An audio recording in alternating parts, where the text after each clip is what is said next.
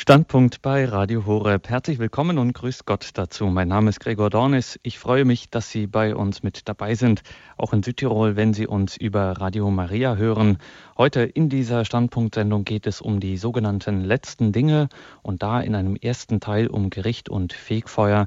Dazu hören wir Professor Gerda Riedel aus Augsburg. Letzte Dinge, was gehört alles dazu? Himmel, Hölle, Fegfeuer, Gericht zur Primetime. Heute also nur das Spektakulärste. Echte Sonntagabendunterhaltung vom Feinsten. Wir, so könnte man meinen, lassen es heute Abend mal so richtig krachen. Immerhin medientauglich ist das Thema 200-prozentig. Alles, was sich nach dem Tod abspielen könnte. So reizvoll und zeitlos, dass man daran kaum vorbeizeppen kann. Ob die eine und die nächste Vampir-Saga, Ghost Whisperer und, und, und, und. Nichts Neues unter der Sonne und trotzdem oder erst recht selbstlaufender Quotengarant. Warum sind diese Dinge nach dem Tod, das, was Christen dann letzte Dinge nennen, so hartnäckig? Warum lassen sie uns, wie auch immer sie daherkommen, nicht los, egal ob man jetzt Christ ist oder nicht? Weil sich etwas, so sehr wir das auch umfahren und vielleicht oft verdrängen möchten, einfach nicht aus dem Weg räumen lässt. Egal wie unsicher die Zeiten sein mögen, eins bleibt so sicher wie nichts sonst. Jede und jeder von uns wird früher oder später sterben. Tja, und was dann? Katholische Christen antworten darauf mit vier entscheidenden Realitäten bzw. Möglichkeiten, mit denen man rechnen sollte. Gericht, Fegfeuer, Himmel, Hölle. Schwierige, heikle, ferne und heiße Eisen, eben letzte Dinge, die aber, wenn was dran ist, brisanter oder wie man früher gern sagte, existenzieller für einen Menschen nicht sein könnten. Also fragen wir heute und in einem zweiten Teil ganz genau nach. Und zwar tun wir das bei einer Theologin, die schon qua Beruf darüber halbwegs Bescheid wissen muss, Professor Gerda Riede. Sie ist Professorin für Dogmatik an der Uni Augsburg. Grüß Gott und guten Abend, Frau Professor Riede. Guten Abend, Herr Danik. Und guten Abend an alle Zuhörer und Zuhörerinnen.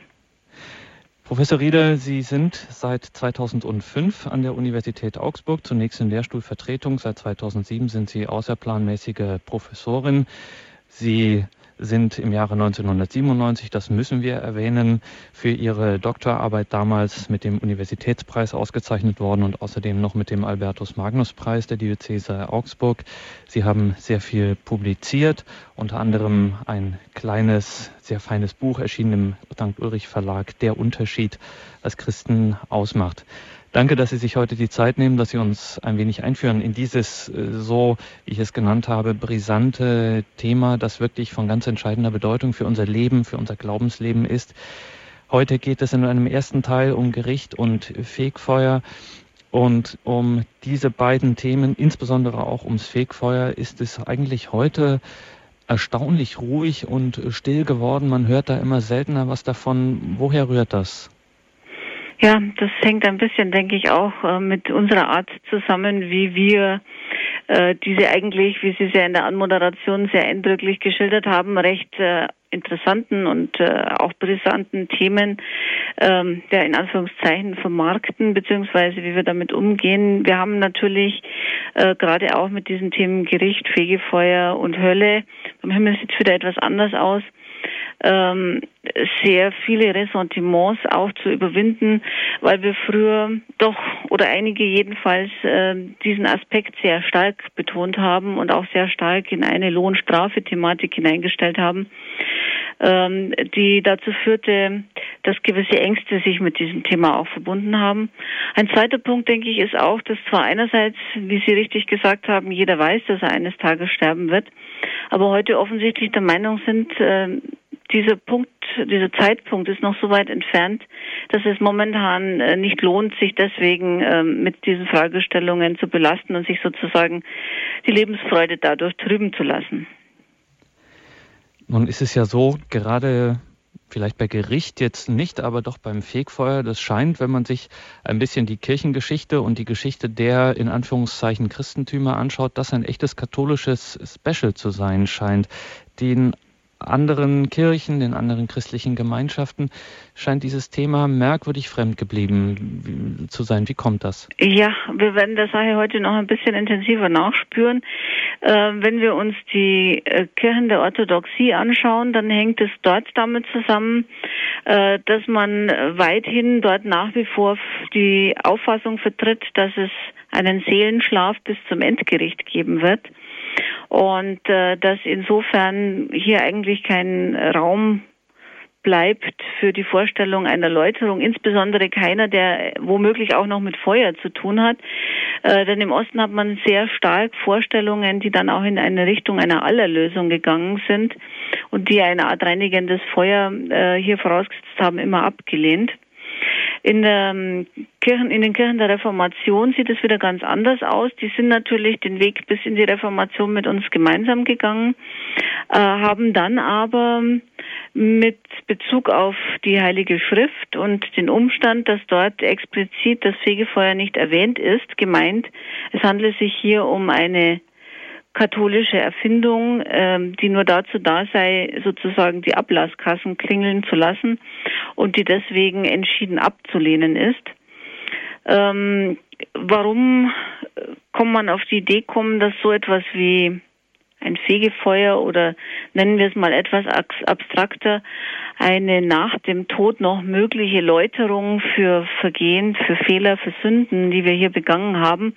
Warum kann man zu der Auffassung gelangen, dass das in der Heiligen Schrift kein Thema ist? Äh, nun, weil wir entgegen allem Anschein nicht in allen Details äh, den gleichen Kanon haben wie äh, die etwa die evangelisch-lutherische Kirche.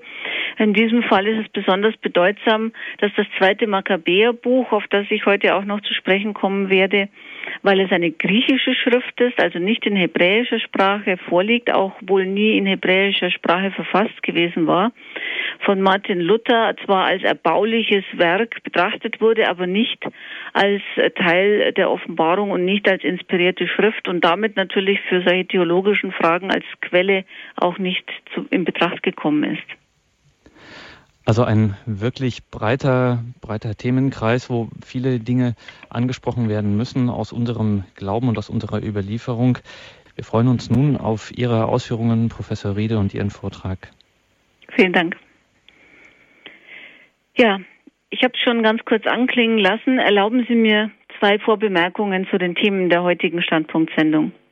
Es sind Themen, die insbesondere bei älteren Mitgläubigen oft mit Angst und mit negativen Assoziationen besetzt sind.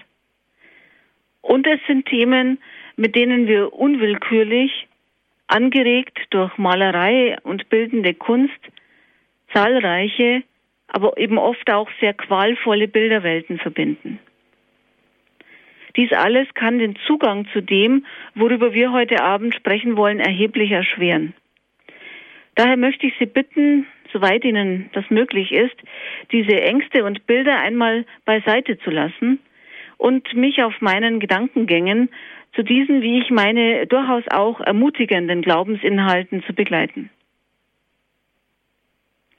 Und zweitens müssen wir uns auch darüber im Klaren sein, dass wir mit diesen Fragestellungen den rein innerweltlichen Bereich unseres Lebens verlassen die scheinbar absolute Grenze, die der Tod unserem Leben setzt, überschreiten.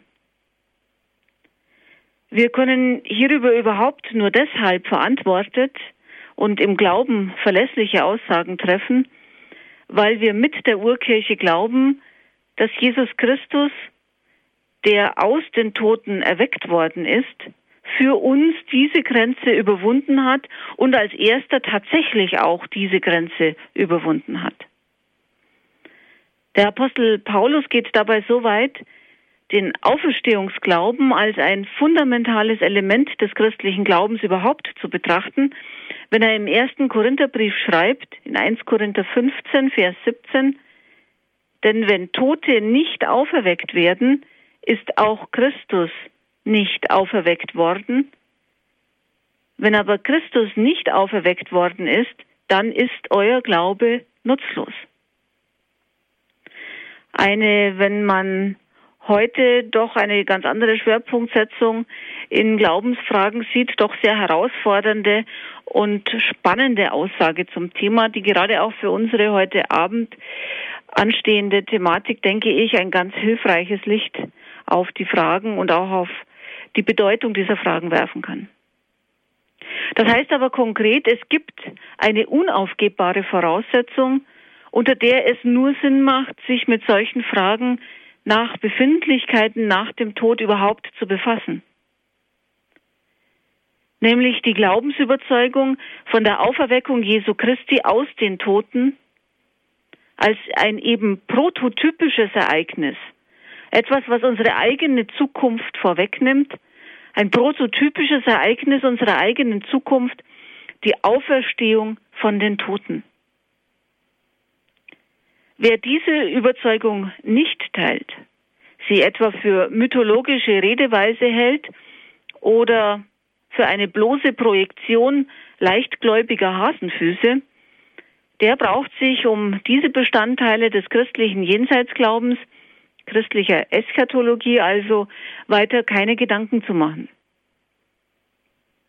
Der Glaube an ein, ein Gericht, an verschiedene Möglichkeiten, wie etwa einen postmortalen, also nach dem Tod einsetzenden, heilenden Läuterungsprozess aus verzehrender Liebe zu Gott, landläufig Fegefeuer genannt, setzt den Glauben an die Auferstehung zwingend voraus. Nicht anders ist es mit der Thematik des Gerichts. Wenn wir uns die Schriften des Alten und des Neuen Testamentes anschauen, stellen wir fest, dass es hier einen sehr engen und durchgängig behaupteten Tun-Ergehens-Zusammenhang gibt. Das heißt, dass man davon ausgeht, dass die Art und Weise, wie man sich verhält, wie man sein Leben gestaltet, im Verhältnis zu sich selbst, zu den Mitmenschen, zur Mitschöpfung, aber eben auch zu Gott, dass das etwas damit zu tun hat, wie es einem eben auch ergeht in dieser Welt. Im Alten Testament ist diese Vorstellung noch ganz stark auf die innerweltliche Situation hin konzipiert, wird noch ganz stark so verstanden, dass dieser Ausgleich irgendwann im Leben stattfindet. Wie wir in Bayern so schön sagen, es hängt eben nicht 100 Jahre auf eine Seite. Oder anders gesagt, es gibt irgendwann einen Ausgleich auch für Ungerechtigkeit, die man womöglich einmal erfährt. Man kann das sehr deutlich sehen, dieser Vorstellung einer innerweltlichen Heilszusage oder auch eines innerweltlichen Ausgleiches, wenn wir uns die Verheißungen des Alten Testamentes anschauen, etwa an Abraham. Ihm wird reiche Nachkommenschaft verheißen, eine Landnahme für diese reiche Nachkommenschaft. Und im letzten ist das Ziel lebenssatt, das heißt in hohem Alter und nach einem erfüllten Leben zu sterben. In den jüngeren Büchern des Alten Testamentes macht sich freilich ein neuer Gedanke Bahn, nämlich dass dieser Tun-Ergehens-Zusammenhang möglicherweise nicht immer nur schon in diesem Leben, also innerweltlich, besteht, sondern dass er möglicherweise auch über die Grenze hinaus besteht, dass es ein Leben nach dem Tod gibt und dann natürlich in der Konsequenz auch dort entsprechende Konsequenzen aus der Frage, wie wir hier gelebt haben. Schon in dem zweiten Makkabäerbuch, das nach 160 vor Christus entstanden ist, wird ganz ausdrücklich ein Glaube an die Auferstehung von den Toten propagiert, wenn Sie an das Martyrium der sieben makkabäischen Brüder denken. Und vor diesem Hintergrund eine ganz profunde Glaubensüberzeugung, dass es für ein Festhalten an diesem Gott Israels und an seinem Glauben an ihn, auch wenn man in dieser Welt dafür womöglich den Märtyrertod erleidet, im Jenseits einen Ausgleich gibt. Das heißt aber auch, dass der Gedanke an ein Gericht, in dem dieses irdische Leben bewertet wird, eben den Glauben an ein Leben nach dem Tod, eben dann aber auch in einer anderen Qualität voraussetzt. Es ist also nicht ein Leben wieder in dieser Welt, wie das bei Reinkarnationsvorstellungen der Fall ist, sondern es geht um ein Leben, das in einer anderen Qualität dann aber als eines, in dem wir mit uns, wie wir hier leben, identisch bleiben, vorgestellt wird. Im Neuen Testament wird mit der jesuanischen Botschaft und der Aufforderung zur Umkehr und zur Neubesinnung, die in den Evangelien immer wieder auch vor dem Hintergrund einer Gerichtsszenerie thematisiert wird, ganz klar natürlich auch die Frage verbunden, was ist, wenn ich dieser Umkehr nachkomme, was gewinne ich dadurch? Oder was verliere ich, wenn ich ihr nicht nachkomme? Was hat eine Verweigerung letztendlich für Konsequenzen? Sehr eindrücklich wird das dargestellt in der Perikope im Lukasevangelium im 16. Kapitel, Vers 19 bis 31, die Sie alle kennen, wo vom reichen Mann und dem armen Lazarus die Rede ist. Und ein Gespräch des reichen Mannes, der also in einem sehr ungemütlichen Zustand nach dem Tod sich befindet, über eine Kluft hinweg mit dem armen Lazarus, der in Abrahams Schoß ruht, stattfindet. Und äh, der reiche Mann möchte seine Brüder warnen, damit sie ihr Leben ändern, damit sie nicht das gleiche Schicksal erleiden wie er. Freilich ist diese Perikope im Lukas-Evangelium recht pessimistisch, was den Erfolg einer solchen Warnung angehen könnte. Denn der Evangelist schreibt in aller Deutlichkeit, darauf sagte Abraham zu ihm, zu dem reichen Mann, wenn sie auf Mose und die Propheten nicht hören, werden sie sich auch nicht überzeugen lassen, wenn einer von den Toten aufersteht und ihnen hier also entsprechende Kunde bringt.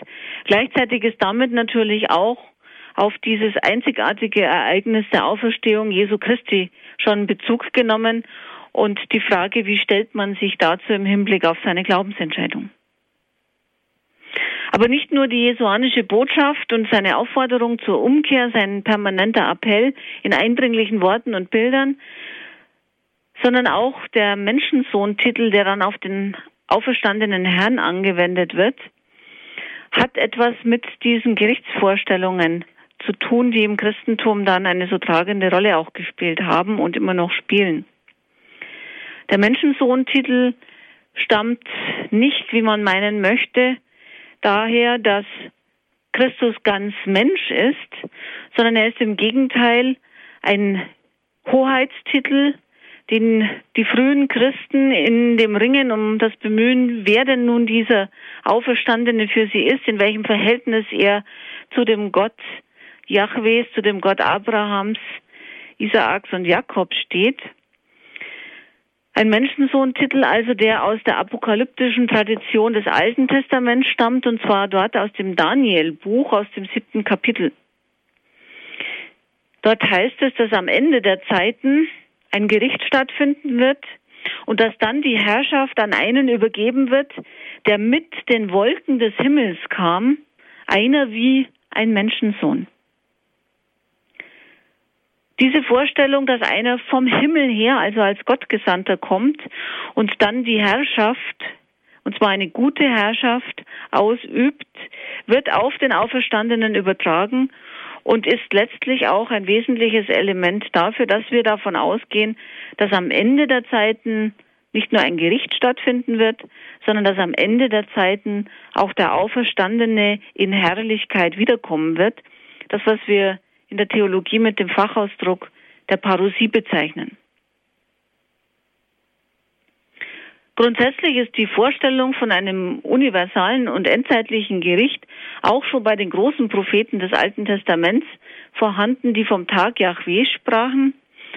Von den Christen wird diese prophetische Tradition dann eben auch mit äh, dem Daniel-Buch, mit der Parousie Christi verbunden und kommt auf diese Weise dann eben sogar auch in unser Glaubensbekenntnis, wo wir eben davon sprechen, der wiederkommen wird, zu richten die Lebenden und die Toten.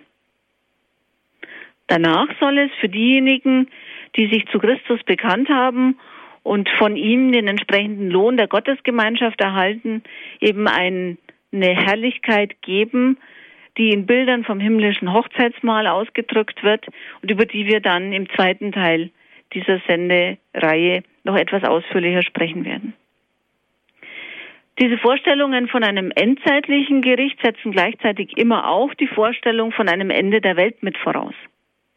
Das heißt, das endzeitliche Gericht ist keine Sache, die den Einzelnen betrifft, sondern das bedeutet das Ende der Welt und das Überführen der Welt in einen neuen, in einen positiven, in einen heilvollen Zustand, in einen Zustand, in dem sie sich nun ja ganz offenkundig nicht befindet.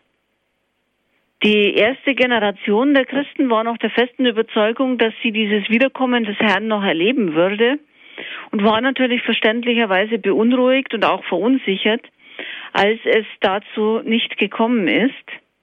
Wir können diese Verunsicherung ein Stück weit auch in den Texten des Neuen Testamentes nachvollziehen und äh, sehen hier auch, dass es sozusagen durch die Parosieverzögerung zu einem Appell zur Stetsbereitschaft auch kommt. Es gibt ja viele Texte, in denen dann auch davon die Rede ist, dass man nicht weiß, wann der Herr kommen wird.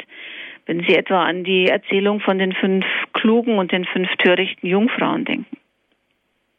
Aber schon in den paulinischen Gemeinden in den 50er Jahren ist das eben ein Problem.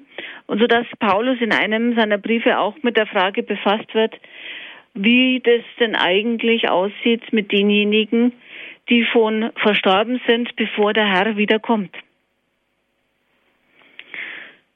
Paulus spekuliert natürlich hier nicht seitenweise über die Frage, was mit ihnen jetzt im Einzelnen bis dahin ist. Aber aus seinen Formulierungen kann man den Eindruck gewinnen, dass sie jetzt in einem Art Schlafzustand sich befinden, dass sie am Ende der Zeiten, wenn der Herr wiederkommt, aus diesem Schlaf erweckt werden, dass sie vom Tode erweckt werden und zusammen mit den anderen, die bei der Parousie noch am Leben sind, dann zunächst das Gericht und dann eben in der Konsequenz, je nachdem, die verschiedenen Möglichkeiten hier zugeteilt bekommen, beziehungsweise für sich selber äh, hier auch sich entweder in diese Gottesgemeinschaft ganz hineinbegeben wollen oder eben nicht. In der Ostkirche hat sich diese Tradition des Seelenschlafes weithin gehalten, sodass von daher, wie wir schon am Anfang gesagt haben, die Fegefeuer-Thematik für die Ostkirche kein Thema ist, mit dem sie sich im wahrsten Sinne des Wortes brennend beschäftigt. In der lateinischen Kirche hat man einen anderen Weg eingeschlagen und hat vor allem über den Märtyrerkult und die Frage, ob man sich denn nun wirklich vorstellen kann, dass die Märtyrer, die ihr Leben für dieses Christusbekenntnis gegeben haben, tatsächlich in einen Schlafzustand verfallen oder ob sie nicht doch schon in die unmittelbare Gottesgemeinschaft kommen. Und über diesen Gedankengang kommt es dann in der lateinischen Kirche schließlich zusätzlich, das heißt also neben dem endzeitlichen Gericht auch noch zur Vorstellung von einem individuellen Gericht. Das heißt also, dass im Falle eines Sterbens eines Einzelnen, konkret Seele und Körper, sich hier voneinander trennen.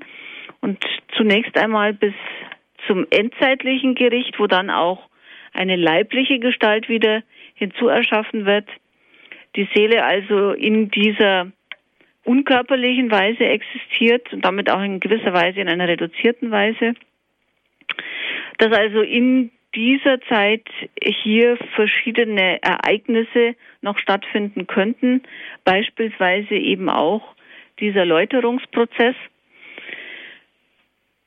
Vielleicht noch zum Abschluss zwei Sätze, wie wir uns das mit dem Gericht im letzten vorstellen können, denn das ist ein Thema, das viele ja auch immer sehr bewegt, und das ein Stück weit, glaube ich, auch das Gottesbild immer wieder auch belastet.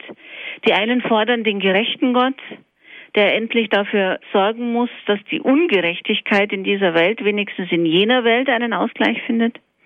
Die anderen betonen ganz stark den, den barmherzigen Gott.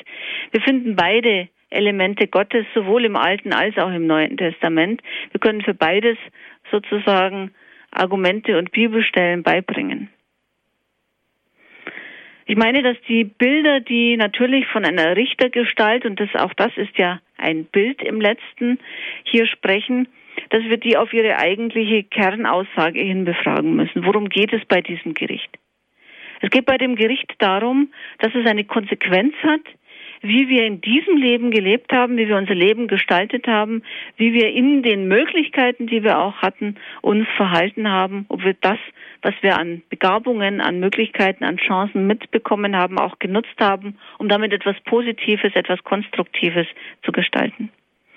Im letzten um die Frage, ob wir Ja sagen zu diesem dreifaltigen Gott, aus unserer christlichen Perspektive, oder ob wir es ablehnen, mit diesem dreifaltigen Gott wirklich etwas zu tun zu haben.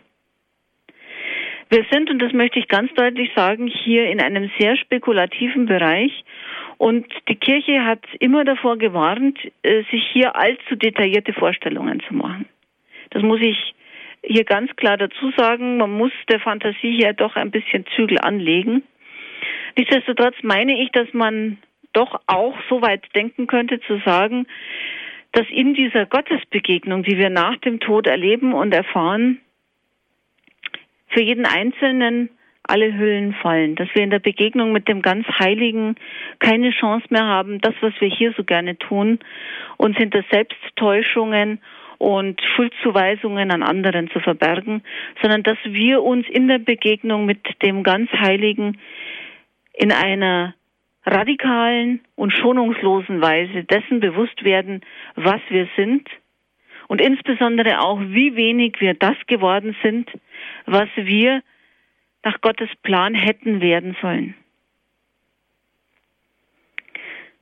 Wenn trotz dieser Erkenntnis der Wunsch besteht, in Gottes Gemeinschaft zu sein, dann denke ich, kann, auch wenn der Zustand der Heiligkeit noch nicht erreicht ist, eben über diese Möglichkeit der Läuterung im Fegefeuer, das wir ja im Lateinischen eigentlich auch als Purgatorium, als Reinigungsort oder Reinigungszustand bezeichnen, dann kann auf diese Weise das, was eben nicht heilig ist, an uns geläutert werden und wir können so in die Gottesgemeinschaft kommen, zu der Gott uns ja kommen lassen will, zu der er uns einlädt. Wenn wir aber in diesem Leben schon ein Leben geführt haben, das ganz abgewandt von Gott ist, das mit diesem Gott, mit seiner Botschaft, mit seinem Appell zur Umkehr und auch mit dem, was inhaltlich damit verbunden ist, nichts zu tun hat. Und wenn wir das in der Konsequenz auch in der Gottesbegegnung weiter wollen, nicht mit diesem Gott gemeinsam zu tun zu haben, dann besteht nach allem, was das Neue Testament hier in aller Deutlichkeit sagt, eben auch die Möglichkeit, dass wir hier eine Existenz in ewiger Gottferne führen und dass wir das eben deswegen tun, weil wir uns selbst willentlich aus dieser Gottesgemeinschaft ausschließen.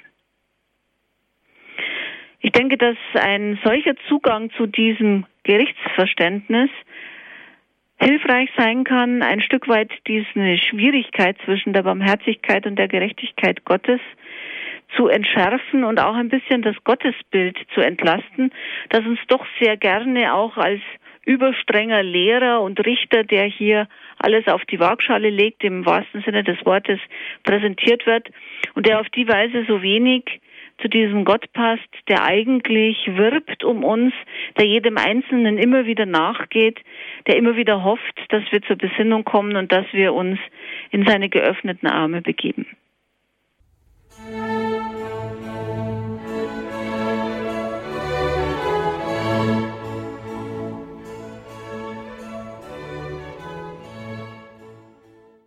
Standpunkt bei Radio Horeb. Heute geht es in einem ersten Teil um die letzten Dinge und da genauer um Gericht und Fegfeuer.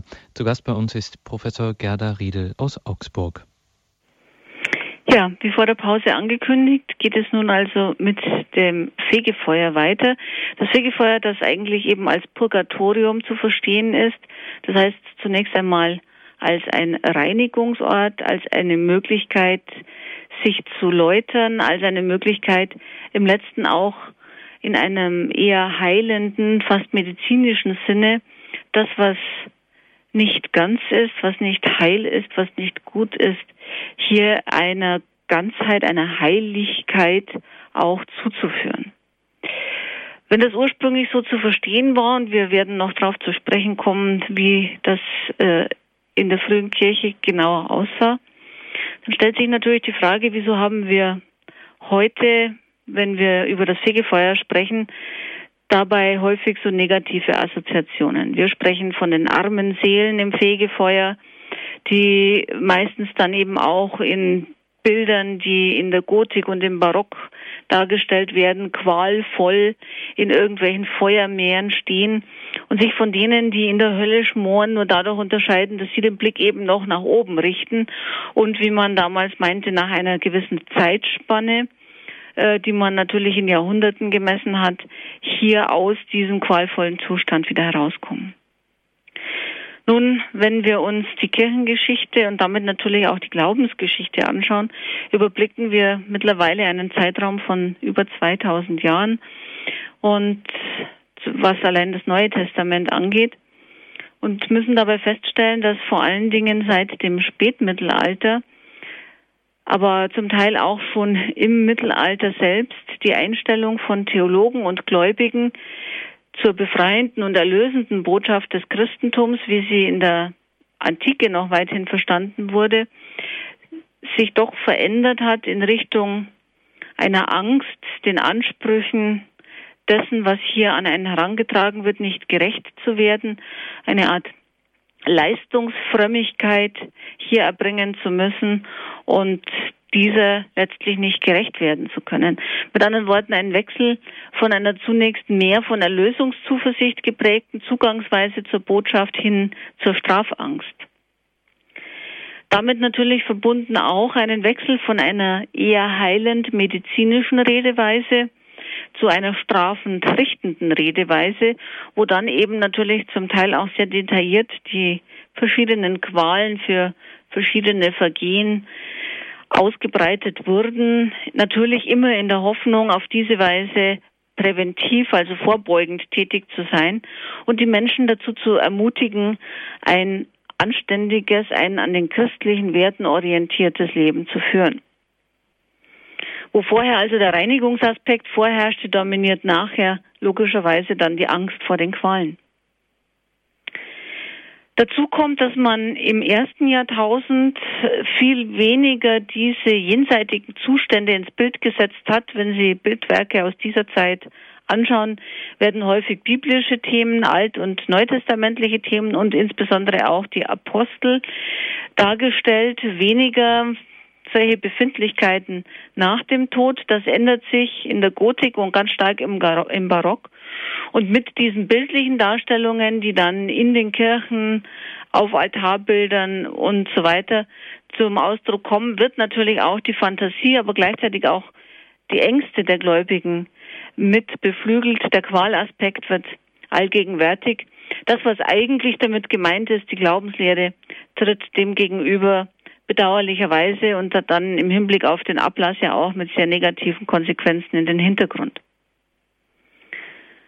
Und schließlich kommt dann auch im 19. Jahrhundert noch ein gewisser Trend in der Theologie der Neuscholastik, einer bestimmten Methodik auch hinzu, die sehr stark versucht, auch konkrete Aussagen über das Jenseits zu machen, so dass man schon fast den Eindruck hat, man könnte eine Landkarte des Jenseits entwerfen. Von daher möchte ich zunächst einmal ganz klar und deutlich sagen, was das Fegefeuer nicht ist. Es ist kein Gefängnis und keine Folterkammer. Vielmehr ist das Fegefeuer das Wartezimmer zum Himmel. Oder anders gesagt, wer im Fegefeuer im Purgatorium ist, der hat schon diese Abzweigung in Richtung Himmel genommen. Für den ist die beseligende Gottesgemeinschaft schon eine Gewissheit, die freilich noch aussteht, die ihm aber nicht mehr verloren gehen kann. Deswegen ist auch ganz klar und deutlich zu sagen, das Fegefeuer ist keine Unterabteilung der Hölle. Das Fegefeuer ist eine heilende, eine läuternde Zwischenstation auf dem Weg zur ewigen Gottesgemeinschaft zum Himmel. Und insofern kann man im eigentlichen Sinne auch nicht davon sprechen, dass im Fegefeuer die armen Seelen sind, denn das Fegefeuer durchschreiten diejenigen, die bereits endgültig und unwiderruflich gerettet sind, aber eben noch einer Heilung im Sinne einer Heiligung bedürfen. Wir können höchstens in dem Zusammenhang von armen Seelen sprechen, als diejenigen, die dort sind, für sich selbst nichts mehr tun können. Aber ansonsten sind sie durchaus in einer aussichtsreichen Position, wie wir heute sagen würden. Das Fegefeuer ist darüber hinaus aber auch, und das ist auch ganz klar zu betonen, kein Illusionstheater oder eine bloße Drohpädagogik, mit der man sozusagen im Sinne eines Kinderschrecks versucht, naive Gläubige hier einigermaßen auf Kurs zu halten. wenn man an die österliche Auferstehung Jesu Christi und die endzeitliche Auferstehung der Toten glaubt, dann muss es angesichts des Umstandes, dass doch viele von uns nicht im Zustand der Heiligkeit versterben, eine Möglichkeit geben, wenn der universale Heilswille Gottes tatsächlich so groß ist, hier auch nach dem Tode sozusagen noch kleine Schönheitskorrekturen vorzunehmen, wenn die grundsätzliche Ausrichtung, das grundsätzliche Ja zu diesem dreifaltigen Gott stimmt und da ist. Ich sage, es muss, aber wie kann ich mir da so sicher sein? Nachdem ich am Anfang ja gesagt hatte, wir verlassen hier den Bereich dieser innerweltlichen Logik und sind eigentlich auf das Glaubenszeugnis der Schrift und auch der kirchlichen, des kirchlichen Lehramtes angewiesen. Zunächst einmal scheint es so, und das ist ja die Position, die von den Kirchen der Reformation vertreten wird, dass die Bibel zur Fegefeuer-Thematik schweigt. Wenn Sie eine Konkordanz aufschlagen und nach dem Begriff suchen, werden Sie nicht fündig werden. Nichtsdestotrotz, wenn wir uns der Thematik in einer sachlichen und nicht in einer begrifflichen Hinsicht nähern, ist festzuhalten, dass in dem schon erwähnten zweiten Makkabäerbuch, das eben weil es griechisch ist, griechisch abgefasst ist und nicht zur hebräischen Bibel gehört, für Martin Luther als verbindliche Offenbarungsschrift nicht in Betracht kommt. In diesem zweiten Makkabäerbuch gibt es im zwölften Kapitel von Vers 39 bis 45 eine Erzählung über einen Aufstand, der von Judas Makkabäus angeführt wird, bei dem eine ganze Reihe von Mitgliedern des Volkes Israel sterben, fallen in der Schlacht. Und man stellt nachher fest, Sie hätten Amulette getragen von Schutzgöttern, hätten also nicht auf Yahweh vertraut. Und man hat ein bisschen den Eindruck an dieser Textstelle, das sei möglicherweise auch der Grund, warum sie in der Schlacht gefallen sind. Aber Judas Makkabäus lässt jedenfalls für sie fürbitten und er lässt ein Sühnopfer für diese Verstorbenen darbringen, damit sie trotz dieses Vertrauensverlustes, das sie Gott gegenüber bewiesen haben, möglicherweise doch noch eine Chance auf Auferstehung und auf Gottes Gemeinschaft haben.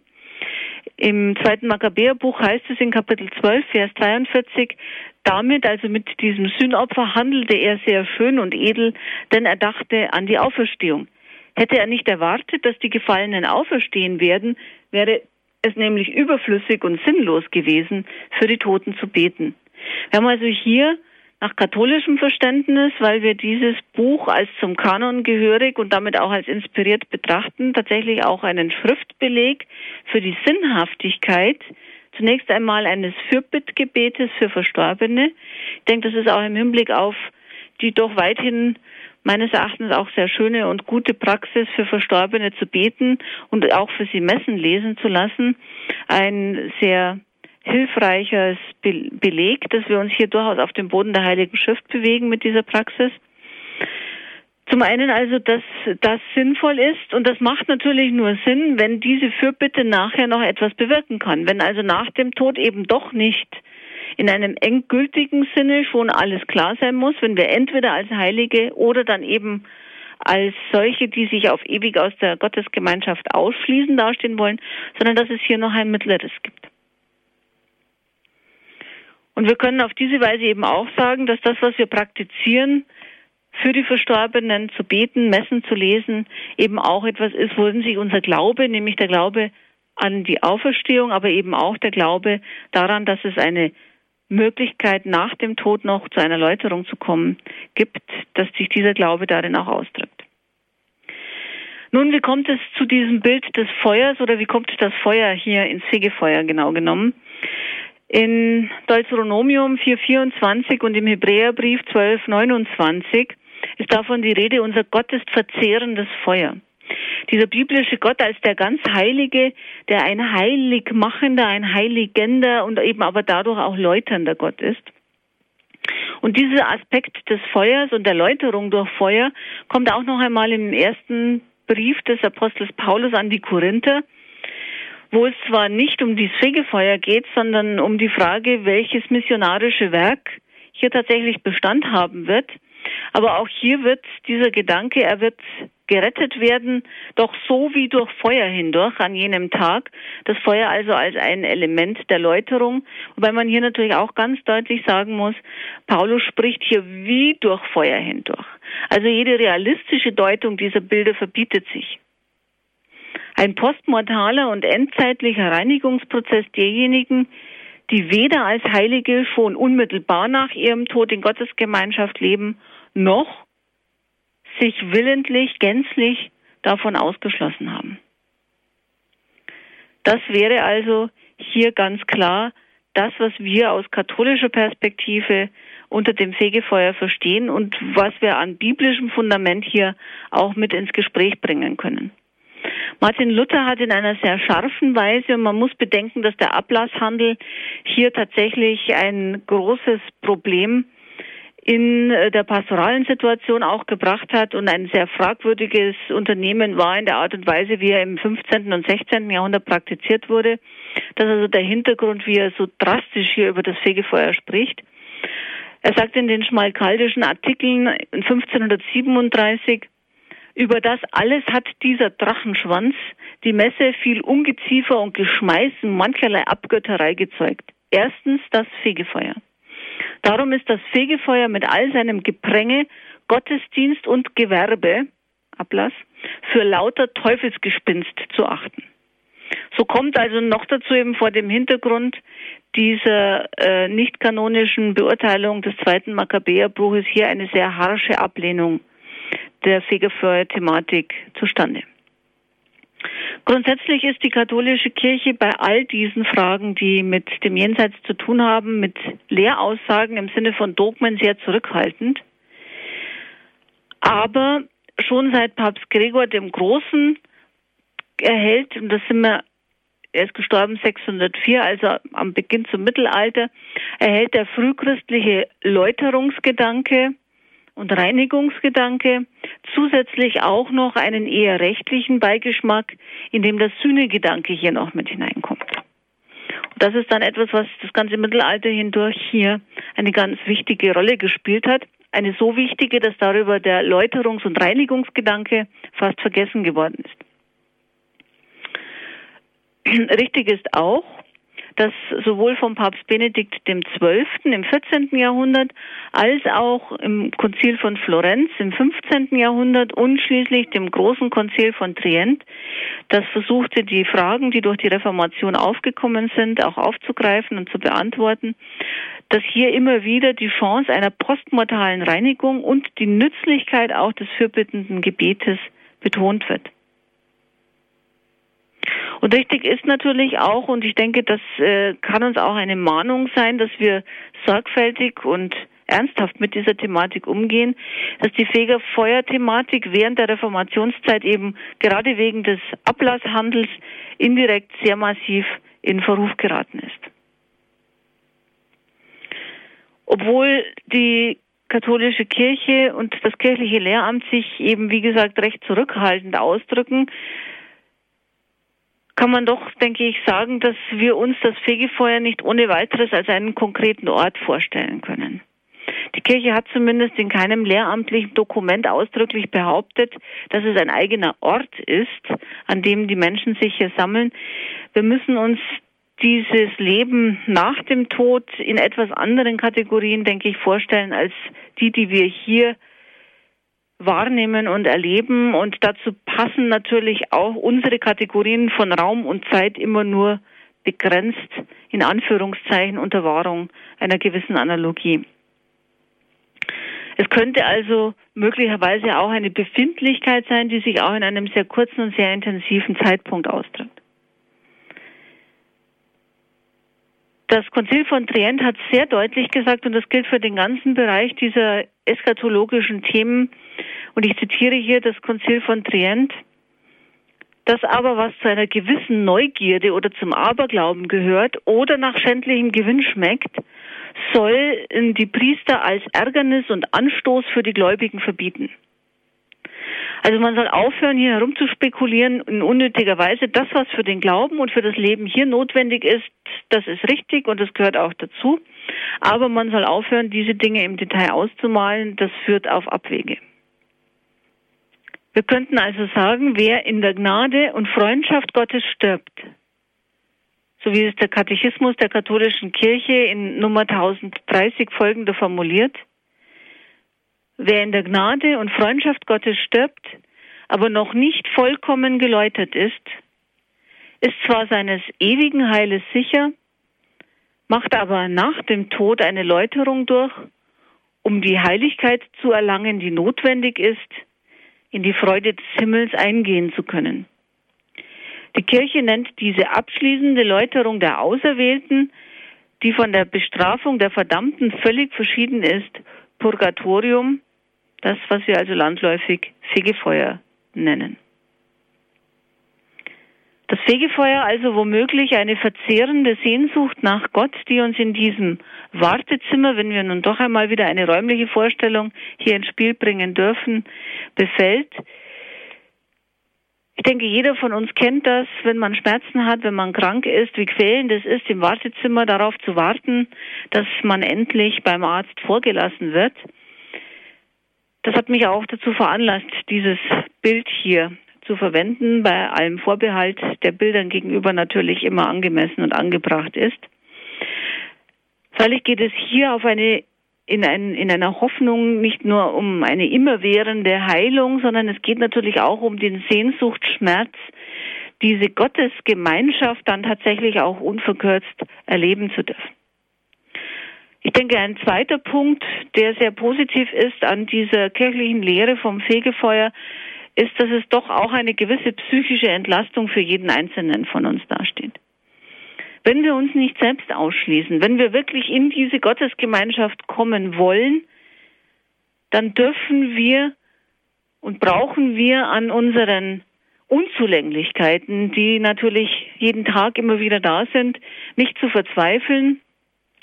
Das heißt nicht, dass wir uns nicht um eine gute Sterbestunde bemühen sollen, dass wir uns nicht auf den Tod und auf das, was danach kommt, angemessen vorbereiten sollen. Aber wir brauchen es nicht mit einer qualvollen Ängstlichkeit zu tun.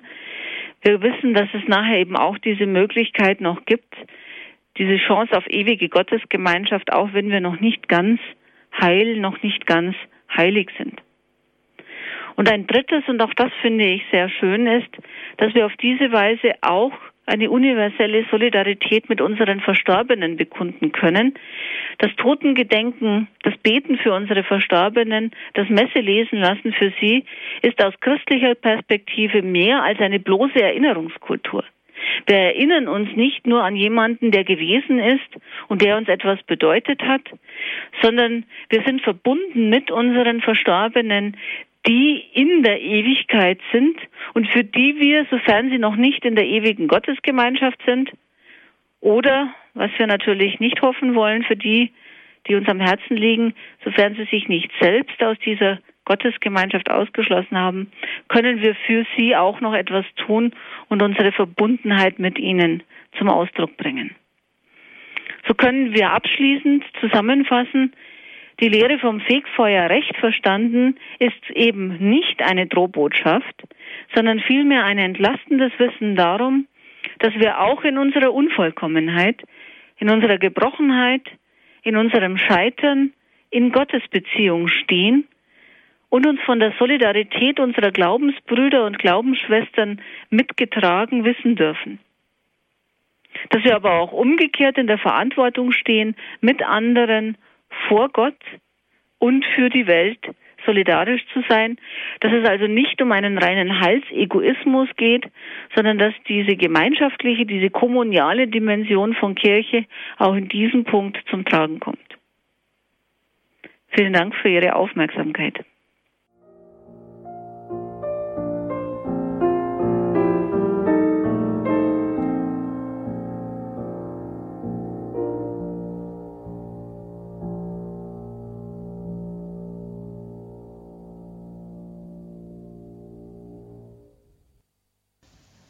Standpunkt bei Radio Horeb. Wir hören heute Professor Gerda Riedel aus Augsburg. Ihr Vortrag heute ging um die letzten Dinge in einem ersten Teil um, die, um das Gericht und das sogenannte Fegefeuer. Die erste Anruferin, die jetzt bei uns ist, ist Frau Fechler aus Ankum. Guten ja. Abend, grüße Sie. Grüß Gott, guten, guten Abend, Herr Dornis und Frau Professor Dr. Riedel. Ja, ich bin erstmal froh, dass Sie gesagt haben, dass dieses heilige Messe lesen für die Verstorbenen mehr ist als eine Erinnerungskultur. Äh, sind auch nicht mehr alle davon überzeugt, auch Priester nicht. Ähm, ich, für mich ist das ein großes Anliegen, für die Verstorbenen zu beten, für sehr viele Menschen auch. Äh, ich bete immer dann, also ich opfer das, sage immer das kostbare Blut Jesu Christi, dass sie durch das am Kreuze vergossene Blut Jesu Christi gereinigt von allem, was sie noch trennt, von der Anschauung Gottes dann eingehen dürfen in die Liebe und Freude des Herrn. Ähm, das mit dem Feuer, das wollte ich noch mal äh, so ein bisschen hinterfragen. Äh, wir beten ja auch nach dem Gesetz des Rosenkranzes äh, so ein kleines Anhängselgebet, was die Fatima-Kinder erhalten haben. Und mein Jesus, verzeih uns unsere Sünden, bewahre uns vor dem Feuer der Hölle. Wenn ich das bete, dann denke ich schon manchmal, was denken jetzt die anderen, die mit diesen Begriffen heute nicht mehr viel anfangen können oder wo sie vielleicht abgeschreckt werden. Es ist natürlich so, dass, äh, ja, es meint die ewige Gottferne, selbstgewählte Gottferne ja, Gottes Ferne. Aber das Bild vom Feuer ist nun aus der Heiligen Schrift genommen, weil Jesus ja selbst sagt, der Menschensohn wird seine Engel aussenden und sie werden aus seinem Reich alle zusammenholen, die andere verführt und Gottes Gesetz übertreten haben und werden sie in den Ofen werfen, in dem das Feuer brennt. Und Luther sagt, nun werden sie in den Feuerofen werfen. Und auch griechisch steht es da, Kai Balusin, Autus, Eis, den Kaminon, tu Pyros. Also es ist ja nicht etwas Erfundenes, sondern es steht in der Heiligen Schrift und man hat es halt übernommen. Es ist ein Ort eben der Strafe, glaube ich, oder der, der selbst auferlegten Strafe, muss man schon sagen, wenn man das nicht mit Gott, man kann es nicht so mit Gott in Verbindung bringen. Auf der Bevor anderen Seite. jetzt äh, ja, weiter und ich wollte, es geht auch aufs Alte mhm. Testament vielleicht zurück, Daniel, in dem Feuerofen. Wie ist das jetzt mit diesem Feuer? Soll man diese Gebete mit dem Feuer, ja, der Hölle, äh, oder ein bisschen doch vielleicht umwandeln in die, für die heutige Zeit. Maria hat es, soll es so gesagt Muss man haben. dazu sagen, wenn ich Sie ganz kurz unterbrechen darf, Frau Fechner, müssen wir natürlich dazu sagen, dass wir dazu noch eine Sendung haben zum Thema Hölle so. im Speziellen. Aber ich will Ihre Anregungen gern aufgreifen, weil das nämlich einen wichtigen Punkt berührt, der auch in Ihrem Vortrag, Professor Rieder, eine Rolle gespielt hat, nämlich unsere Rede vom Fegfeuer. Sie haben den lateinischen Grundbegriff erwähnt, drin, ja. ne, Purgatorium, was eigentlich sowas wie Läuterung, Reinigung, Reinigung äh, heißt, haben wir mit diesem Bild des Feuers, Sie haben es ja auch ein bisschen angedeutet, vielleicht auch ein Problem. Nicht nur, weil wir damit äh, unsere Fantasie vielleicht zu sehr mhm. einengen oder zu sehr fokussieren. Anheizen im wahrsten Sinne Ja, sondern weil wir ja. vielleicht auch damit zu dicht an die Hölle rankommen. Und es war ja eine wesentliche Pointe von Ihnen, dass Sie gesagt haben, nein, das, äh, die Lehre vom Purgatorium sagt ja, äh, die haben es eigentlich schon so gut wie geschafft. Also die sind ja sozusagen auf der Seite der himmlischen Gemeinschaft. Ja, wir haben natürlich diese, diese Nähe zur Hölle, verdanken wir ein bisschen der Fantasie Dantes, ähm, der in seiner göttlichen Komödie äh, den Eindruck erweckt, als ob sozusagen äh, die, das Fegefeuer ähm, ein paar Temperaturgrade runtergeregelt ist im Vergleich zur Hölle. Ähm, Natürlich äh, gibt es da in verschiedenen Frömmigkeitsvarianten und auch bei dem einen oder anderen Theologen allerlei Überlegungen zu der Thematik, aber das kirchliche Lehramt hat immer ganz klar gesagt, die Qualität, auch wenn wir in dieser Bildlichkeit des Feuers sprechen, zwischen der Befindlichkeit im Fegefeuer und in der Hölle ist eine grundverschiedene. Mhm. Während eben ähm, der zentrale Aspekt im, im Fegefeuer, im Purgatorium tatsächlich auf der Vorbereitung auf die Gottesgemeinschaft liegt, äh, ist, und da werden wir ja dann in der nächsten äh, Standpunktsendung noch ausführlicher drauf zu sprechen kommen, äh, bei der Hölle eben hier keine Verbesserung mehr da. Und äh, es wird ausdrücklich auch davon gesprochen, dass das hier einen Strafcharakter hat. Ähm, ich würde im Hinblick auf den Strafcharakter, ohne jetzt da auf den Vortrag zu weit vorzugreifen, ähm, sagen, wenn der Mensch als Gottes Ebenbild auf diese Gottesbeziehung hin geschaffen ist, da muss konsequenterweise, wenn er sich selber aus dieser Gottesbeziehung herausnimmt und dieser Zustand eben auch der Selbsttäuschung und äh, diese Verblendung äh, dann in der Ewigkeit so nicht fortbesteht, dann muss er das irgendwo auch als schmerzhaft empfinden. Und ich denke, dass wir bei diesen biblischen Bildern, die da sind, ähm, die nicht immer gleich eins zu eins in Realität umsetzen, sondern fragen, ja, worum geht's? Es ist der Aspekt der Qual, des Schmerzes. Und das sind natürlich geistige Schmerzen und Qualen wesentlich schlimmer als körperliche. Mhm. Danke auf jeden Fall für Ihre Frage, Frau Fechler. Alles Gute nach Ankommen. Einen schönen gesegneten Abend. Wir gehen weiter zur nächsten Anruferin. Sie rufen aus Göppingen an. Grüße Gott. Guten Abend. Guten Abend. Ich wollte fragen, die, die Professorin, ja, die Frau Gertrud, ja. sie hat gesprochen, äh, dass, also das, also mir geht es darum, im Glaubensbekenntnis sagte ich so, und er stieg hinab drei Tage in das Reich des Todes. Mhm. Ja, was soll das jetzt bedeuten? Was soll das? Mhm. Ja, ich, ich habe das verstanden so, dass der Herr Jesus nach dem Tod eben dort ging, um diese Seelen oder irgendwie, es muss doch was einen Zusammenhang haben. Ja. Habe ich, ich, denke ich schlecht oder wie ist das? Nein, ja, ich denke nicht schlecht, sondern das ist etwas, was bei vielen Leuten im Zusammenhang mit dem Fegefeuer immer gedacht wird, dass dieser Hinabstieg ins Reich der Toten, wie wir das in der Theologie auch nennen, der Descensus ad Inferos, dass der in erster Linie etwas mit dem Fegefeuer zu tun hat. Zunächst einmal ähm, in der Zeit, äh, in der das Glaubensbekenntnis formuliert wird, gibt es natürlich auch schon Vorstellungen über eine Fegefeuerlehre. Und es könnte von daher schon mit hineinklingen. Aber wenn Sie sich einmal mit diesem Gedanken beschäftigen, dass äh, Jesus praktisch in diesem Bereich des Todes hineingeht, dann soll das eigentlich zuallererst einmal die Universalität der Erlösung thematisieren.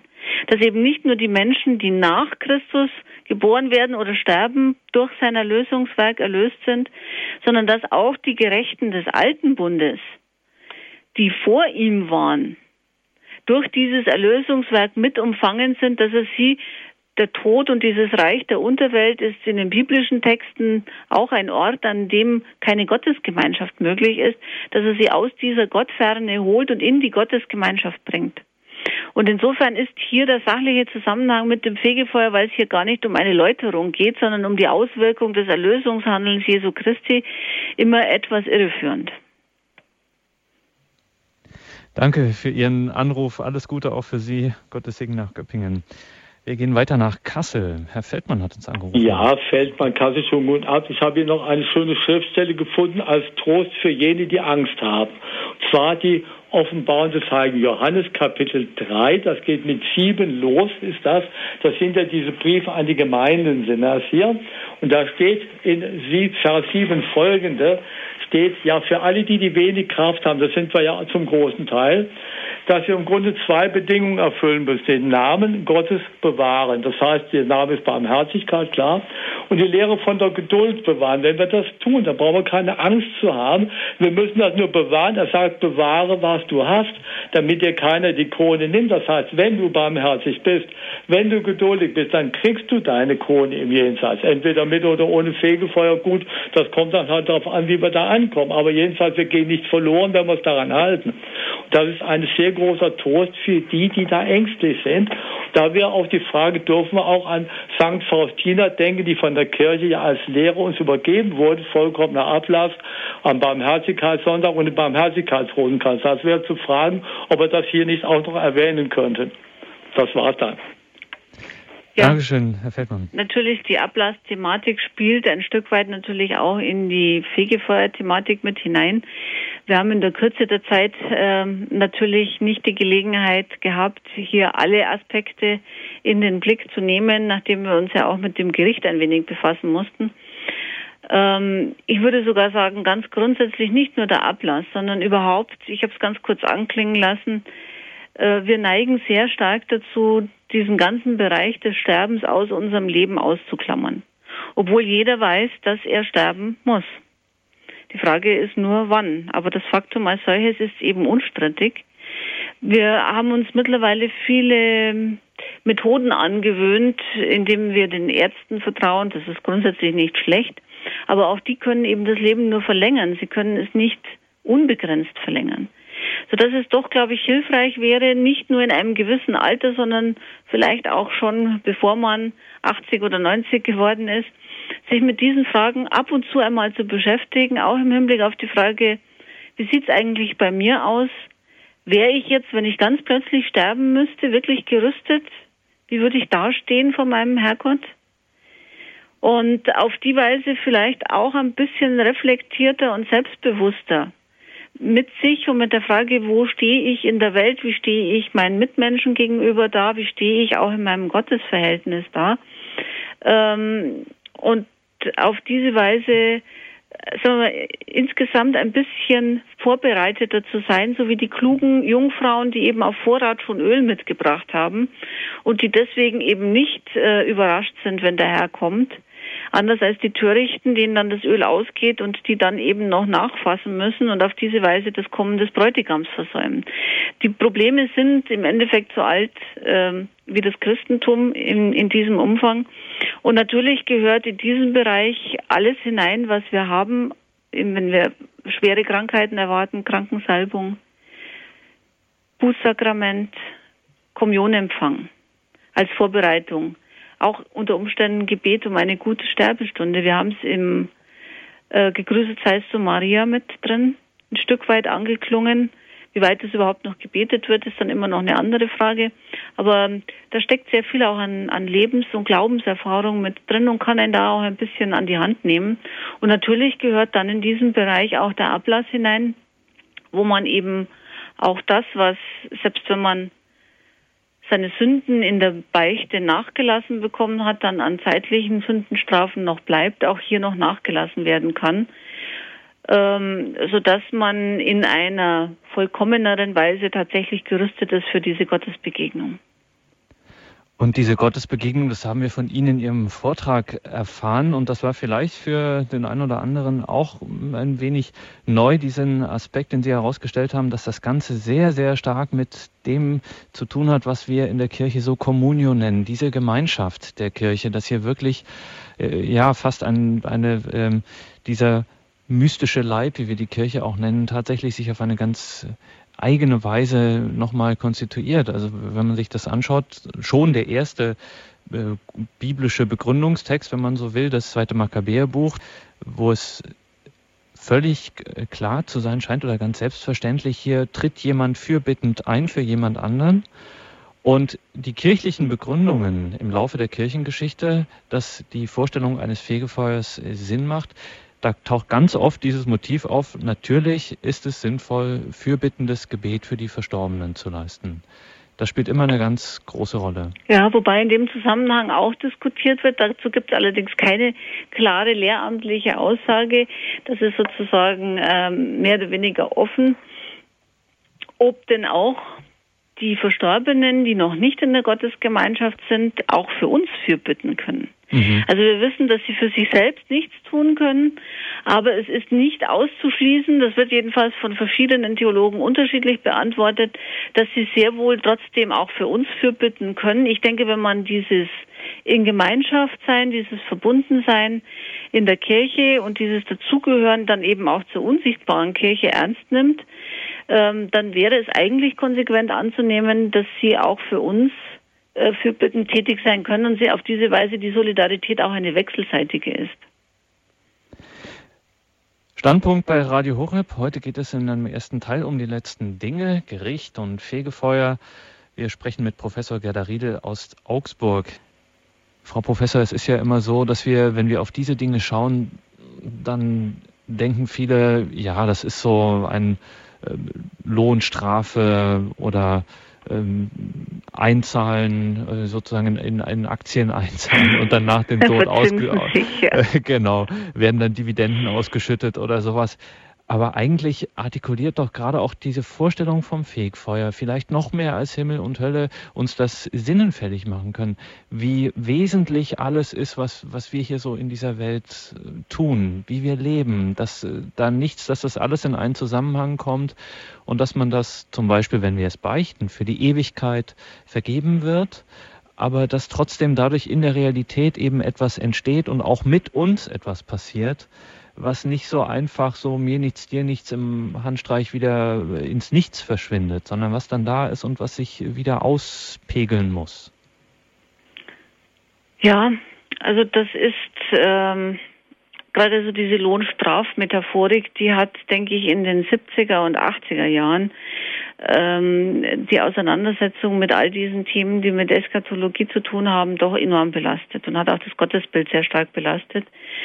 Ähm, das hängt natürlich damit zusammen, dass es bis in die 60er Jahre hinein sehr stark, so wie man es zum Teil eben auch in einer autoritären Pädagogik gemacht hat, äh, versucht wurde, eben durch Belohnung oder durch Bestrafung ein äh, gewünschtes Verhalten zu erzielen. Mhm. Ähm, heute legen wir, und ich denke, da sind wir näher an dem jesuanischen Anliegen auch dran, viel stärkeren Wert darauf, dass wir uns wirklich auf eine Beziehung einlassen. Und äh, natürlich erleben wir das auch im zwischenmenschlichen Bereich, dass wir in Beziehungen immer auch wieder ein Stück weit scheitern, dass wir fragmentarisch sind, dass wir das nicht so leben, wie wir es eigentlich gerne leben würden, dass es hier Probleme gibt, aber wenn die Grundausrichtung in der Beziehung stimmt, wenn ich sage, diesen Menschen liebe ich, und zwar auch wenn er mich an manchen Tagen nervt bis zur Belastungsgrenze, aber grundsätzlich sage ich Ja zu ihm und bin bereit, etwas in diese Beziehung auch zu investieren, diese Beziehung zu pflegen, damit sie gedeihen kann. So denke ich, müssen wir uns das auch mit der Gottesbeziehung vorstellen. Wenn das Dinge sind, die man nur tut, damit man nachher gut dasteht, ähm, ist es natürlich auch nicht schädlich, wenn dabei was Gutes rauskommt. Aber es ist weniger, als wenn mir das ein Herzensanliegen ist. Augustinus hat einmal gesagt, liebe und dann tu, was du willst. Mhm. Weil er genau wusste, wenn wir aus dieser Haltung der Liebe heraus handeln, dann tun wir nichts, was dem anderen schadet.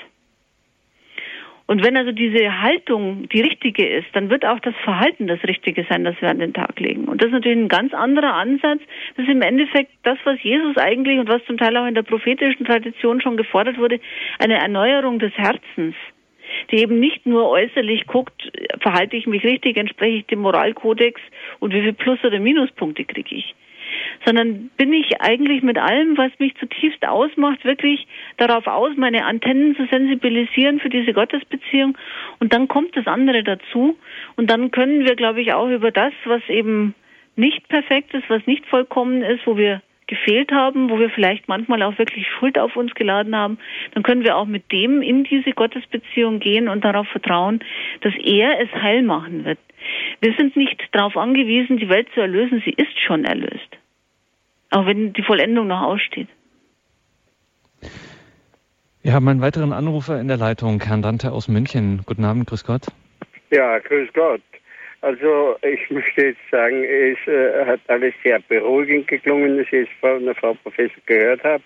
Und äh, das hat mich äh, jetzt wieder ein bisschen zum Erstaunen gebracht, weil ich äh, die Hirtenkinder von Fatima und äh, das war natürlich schon erschreckend. Äh, die haben ja doch äh, weit nach drüben gesehen und äh, vom Fegefeuer so weit war eigentlich keine Rede, sondern mehr die Hölle eben auch bei Frau Faustina Kowalska auch äh, äh, Hölle und und Faustina Kowalska hat das auch äh, festgehalten, was sie dort erlebt hat und äh, sie hat halt geschrieben, dass man es in Wort sowieso nicht ausdrücken kann, so erschreckend, aber das, was sie dann ausdrücken konnte in Worte, war so, äh, das, das hat mich damals glatt äh, vom Sockel gehaut.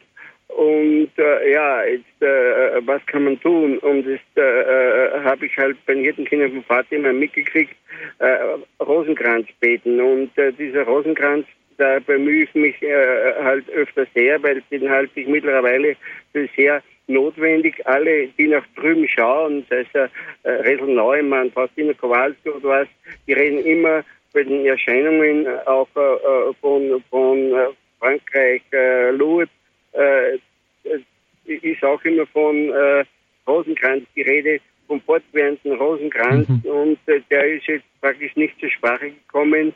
Äh, das hat mich jetzt gewundert, weil ohne diesen Rosenkranz ist mir jetzt vollkommen, erreicht man sehr wenig äh, bis überhaupt nichts. Danke auf jeden Fall, Herr Dante, für diese Wortmeldung. Ja, um die Hölle, ich sage es noch einmal, da wird es dann auch in der nächsten Sendung gehen. Und Frau Professor, ich darf doch davon ausgehen, gegen Rosenkranzgebet haben Sie garantiert nichts einzuwenden. Selbstverständlich nicht. Ähm, ich wollte hier nicht alle Möglichkeiten, wie wir durch gute Taten oder durch welche Arten von Gebet oder durch welche Arten von Frömmigkeitsübungen. Wir könnten ja auch noch die Exerzitien und natürlich mhm. Andachten, regelmäßiger Messbesuch. Ähm, es gibt also vielerlei Dinge, die uns hier helfen können, diese Antennen, wie ich es vorher genannt habe, zu sensibilisieren. Ich möchte aber doch äh, zu dem Beitrag äh, noch ein paar Anmerkungen machen. Zum einen ist es natürlich klar, ähm, in Fatima äh, geht es ja nicht um eine Beschreibung in erster Linie darum, wie das Jenseits aussieht. Das wäre äußerst befremdlich. Da sind wir wieder in dem Bereich, wo das ähm, Konzil von Trient außerordentlich davor gewarnt hat und gesagt hat, wir sollen alles, was mit Neugierde zu tun hat, was sozusagen nicht auf die wesentliche Frage geht, wie erreichen wir das Heil, vermeiden. Ähm, und von daher, nachdem es in Fatima ja darum geht, dass die Welt sich doch endlich besinnen und bekehren möge, weil ansonsten nämlich tatsächlich die Gefahr besteht, dass sehr viele sich selber aus dieser Gottesgemeinschaft ausschließen. Das ist sozusagen das Worst-Case-Szenario, um das es hier geht. Deswegen kann logischerweise das Fegefeuer hier ausbleib, ausgeblendet bleiben, wenn das eben, wie wir ja schon in dieser Sendung gesagt hatten, nicht ein Vorhof der Hölle ist, sondern etwas ganz anderes, ein Wartezimmer zum Himmel. Das Zweite, auch wenn Erscheinungen heute nicht unser Thema sind, wo ich in den Formulierungen, weil dahinter wahrscheinlich schon auch eine gewisse Vorstellung und ein gewisses Denken steht, zu bedenken geben möchte, es gibt niemanden, der von dieser Welt in jene schauen kann. Wenn wir von Erscheinungen sprechen, dann ist die Richtung die genau umgekehrte. Es kann sein, dass in den Fällen, in denen die Kirche ist in der Regel ja auch durch sehr sorgfältige Prüfung und sie ist hier sehr kritisch und sehr vorsichtig, weil das ein sehr, sehr schwieriges Terrain ist.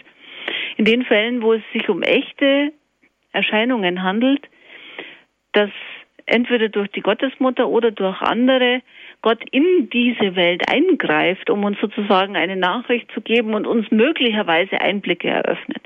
Aber das kann niemals von uns aus geschehen. Das ist immer etwas, was auf Gottes Initiative hin nur geschehen kann, dass diese Kluft hier überbrückbar wird. Danke nochmals für Ihren Anruf. Alles Gute für Sie. Wir gehen weiter ins kleine Walsertal. Dort wartet Herr Natter. Er hat uns angerufen. Grüße Gott. Okay, grüß Gott. Äh, ich wollte Folgendes sagen zu dem Fegefeuer, dass wir keine Angst brauch, haben brauchen, weil äh, wenn wir unser Leben betrachten mit den Augen von Jesus Christus, so sehen wir ja unsere Fehler. Und wenn ich bei mir einen Fehler erkenne und mir bewusst wird, dass es ein Fehler war, da fange ich mich zu genieren an und es wird mir innerlich heiß. Und so ist das vielleicht auch dann, mhm. wenn ich meine Fehler im Blick von Jesus sehe, dass mir dann innerlich heiß wird und dass das sozusagen äh, dieses Feuer ist. Diese Läuterung, diese dieser Reinigungsprozess, ja. Nicht? Und, und wenn ich denke, was ich bei den Kindern eventuell bei der Erziehung falsch gemacht habe und wenn ich das dann mit den neuen Augen sehe, dass mir das dann bewusst wird. Und ich glaube, das ist ein, ein, ein, ein, positiver Prozess. Das ist kein Prozess, vor dem wir Angst haben müssen. Nein. Das wollte ich nur sagen. Mhm, ich denke auch, das ist so ähnlich. Man kennt es ja, wenn man größere Wunden hat, dass der Heilungsprozess dann immer auch ein bisschen von Schmerzen begleitet ist, Richtig. was aber in dem Fall eben ein gutes Zeichen ist Richtig. und äh, hier tatsächlich zu einem guten Ausgang beiträgt. Genau. Und da kann ich Ihnen nur zustimmen. Ja, ich danke Ihnen vielmals. Danke, danke Ihnen für diese Ergänzung. Dankeschön. Alles Bitte, Gute. Und wir gehen weiter nach Kempten zu Frau Resner. Grüße Sie, guten Abend. Grüß Gott. Ich habe eigentlich zwei äh, Anliegen zu sagen. Erstens einmal mit dem Seelenschlaf. Der ähm, ist eigentlich gar nicht so relevant, wenn wir bedenken an die 14 heiligen Nothelfer. Es waren alles Martyrer um 300 rum und die haben sich selber gemeldet, dass sie helfen wollen. 14 heiligen Nothelfer. Mhm. Ja, das ist eine und dann kommt Fatima. Äh, da ist diese Höllenvision, dass da sagt die Mutter Gottes, um Gottes Christi willen seid doch so gut und haltet einmal endlich eine Herz Maria Sinnesamstag. Das, wenn ich denke, äh, wie war das früher zum Beispiel? im Reutberg oder so, eine Klosterfrau, die da eingetreten ist, da, da hat man dann immer auf Täfele dann geschrieben, äh, die Schwester von da oder von da. Das hat bedeutet, die soll von ihrem Heimatort tausend Seelen mitbringen. Und so sind wir halt auch gerufen, diese Vorteile vom Herz Maria Sühne Samstag für uns auszunützen. Das tue ich schon lang. Ich finde auch, deswegen lebe ich überhaupt noch. Ja, weil, weil es heißt immer, die Seelen haben ihren Preis und die sind sehr teuer.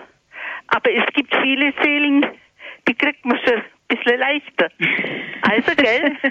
Also, Sie haben entsprechend positive Erfahrungen damit gemacht. Aber so.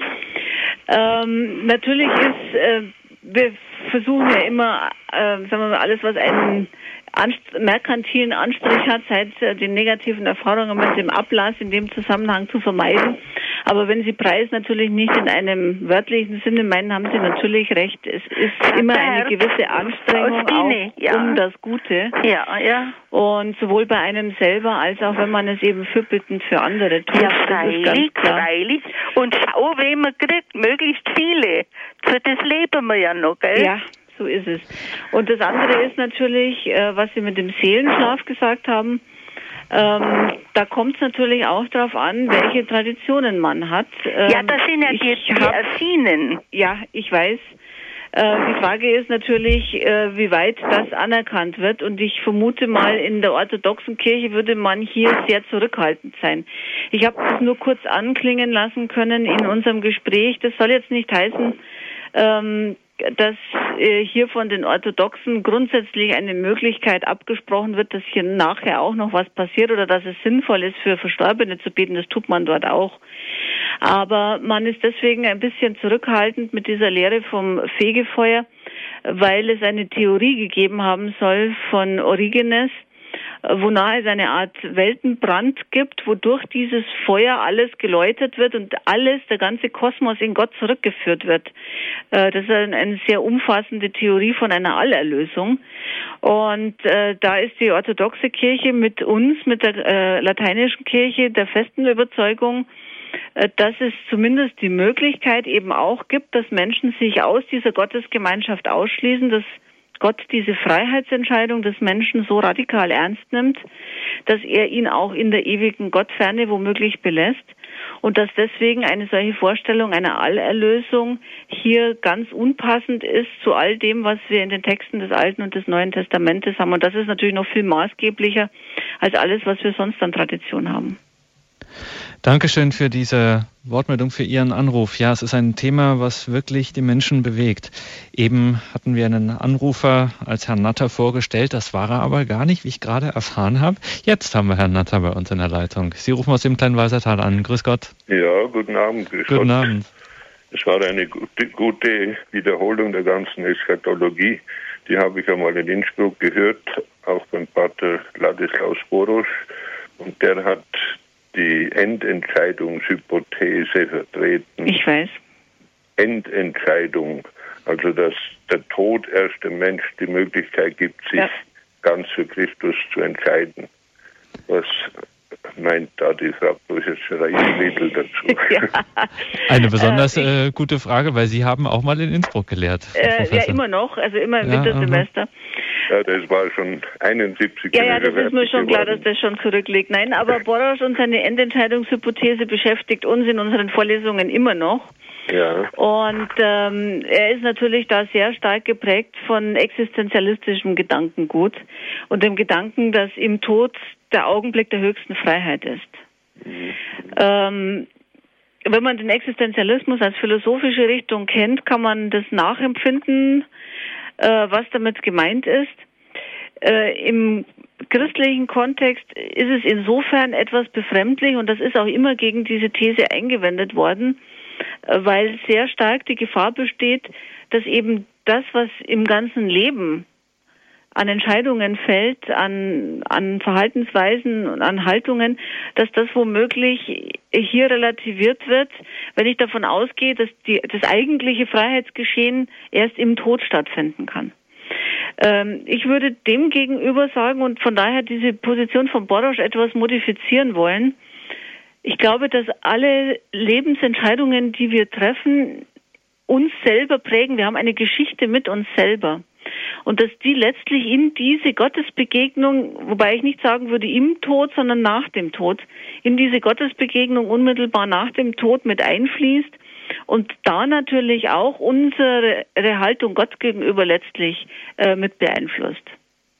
Also das würde ich etwas abwandeln wollen aus diesen erwähnten Gründen. Weil einfach die Gefahr, um es nochmal zu sagen, weil einfach die Gefahr zu groß ist, dass man es dann zu sehr auf den Tod hinaus ja. verlagert und das Leben äh, sozusagen ein bisschen belanglos ja. oder relativ belanglos. So wie ich eben gesagt habe, das ist eben alles ganz entscheidend, was mit uns hier passiert. Und die Vorstellung, dass wir auch vor allem, um auch die Seelenschlafhypothese noch einmal mit hineinzunehmen, die Sie geschildert haben, die auch äh, verbreitet äh, so geäußert wurde. Es ist ganz klare katholische Vorstellung, dass es einen direkten und auch identischen Übergang äh, vom Leben in das Leben nach dem Tod geht, gibt. Also wir sind dann nicht irgendwie andere oder dann werden auch die Karten nicht nochmal neu gemischt und dann entscheidet man sich auch nicht anders, sondern ähm, das ist ein neuer, ein völlig anderer Zustand, von dem wir nicht wissen, wie man ihn äh, wirklich hinreichend beschreiben können ja, soll. Haben, aber es ist, es sind schon wir. Wir haben natürlich schon gewisse Anhaltspunkte. Wenn wenn die Auferstehung Jesu Christi wirklich prototypisch ist, also Vorwegnahme letztlich mhm. dessen, was auch mit uns geschieht, äh, dann kann man zwar nicht genau sagen, wie, aber man kann sagen, was nicht. Es ist ganz offensichtlich nicht eine rein geistige Existenz. Wenn wir an, daran denken, wie viel Wert die Evangelien darauf legen, dass in den Begegnungen mit dem Auferstandenen er auch in einer körperlichen Realität erfahrbar wird. Man Aber kann ihn anfassen, ähm, er nimmt Nahrungsmittel zu sich, also er ist kein reiner Geist. Und aber er hat aber wäre, gleichzeitig ja, eine Identität mit dem Gekreuzigten, wenn wir etwa an die Wundmale denken. Aber ich meinte jetzt speziell auf das Fegfeuer bezogen, weil das würde ja eine körperliche Realität nicht betreffen. Äh, das Fegfeuer ist eine Variante, die sozusagen voraussetzt, dass es eine Zeit gibt zwischen dem individuellen Gericht und dem allgemeinen Gericht oder dass, weil sich das nicht in zeitlichen Dimensionen ereignet, eben eine Intensität in der Gottesbegegnung, in der diese Läuterung mhm. stattfindet. Ja. Und wir haben natürlich das Problem, und so ist im letzten die Ostkirche auch, die ist einfach näher diesbezüglich am Paulus dran und am biblischen Zeugnis, am neutestamentlichen, ähm, dass eigentlich das individuelle Gericht ähm, biblisch nur ganz wenig belegt ist. Da wir eben diese äh, Lukas-Stelle mit dem armen, äh, dem armen Lazarus und dem reichen Prasser. Aber ansonsten die überwiegenden Themen gelten einer tatsächlich einer kosmologischen Größe, dass nämlich der ganze Kosmos, die ganze Welt, nicht nur die Erde, sondern die ganze Welt ein Ende hat und in einer transformierten, in einer veränderten Art und Weise eine ewige Zukunft in Gottes Gemeinschaft. Und auf die, wie Paulus es ja auch so eindrücklich schildert, äh, ja darauf ganz dramatisch hart. Ja, auch sie seufzt und wartet. Ja, ein wirklich äh, spannender Bereich in der Theologie. Danke für heute, Professor Riede. Wir freuen uns auf den zweiten Teil. Da geht es weiter im zweiten Teil mit den Themen Himmel und Hölle, wenn wir hier über die letzten Dinge sprechen, die sogenannte Eschatologie. Es wird eine CD geben von dieser Sendung bei unserem CD-Dienst. Ich sage die Telefonnummer nochmal. 0, pardon, 0700 7525 7520 und auch in Kürze finden Sie diese Sendung auf unserer Homepage horeb.org. Auf dieser Homepage gibt es im Programm ein Infofeld zur Sendung, ein kleines Kästchen neben dieser Sendung. Und wenn Sie darauf klicken, dann finden Sie einen Link sowohl zur Homepage von Gerda Riede als auch einen Hinweis auf ihr Buch Der Unterschied, was Christen ausmacht. Ein kleiner Band über das wirklich grundlegend und unterscheidend Christliche, eine Reflexion für Christen und solche, die es werden wollen. Der Unterschied, was Christen ausmacht, das Buch von Gerda Riede erschienen im St. Ulrich Verlag. Nähere Einzelheiten dazu finden Sie, wie gesagt, in diesem Infofeld zur Sendung auf horeb.org, als auch bei unserem Hörerservice. Der hat diese Angaben auch nochmal für Sie. Herzlichen Dank auch an Stefan Böhler und Wilma Hiemer, die im Hintergrund an der Technik bzw. an der Anruferannahme waren. Professor Riede, nochmals vielen Dank für heute und ja, wir freuen uns auf das nächste Mal. Für heute alles Gute und einen schönen Abend. Ja, auf Wiederhören. ich danke Ihnen auch und freue mich auch und hoffe, dass möglichst viele das nächste Mal auch wieder dabei sein können. Dankeschön. Auf Wiederhören. Wiederhören. Auch Ihnen, liebe Hörerinnen und Hörer, herzlichen Dank, dass Sie dabei waren. Am Mikrofon verabschiedet sich Gregor Dornis.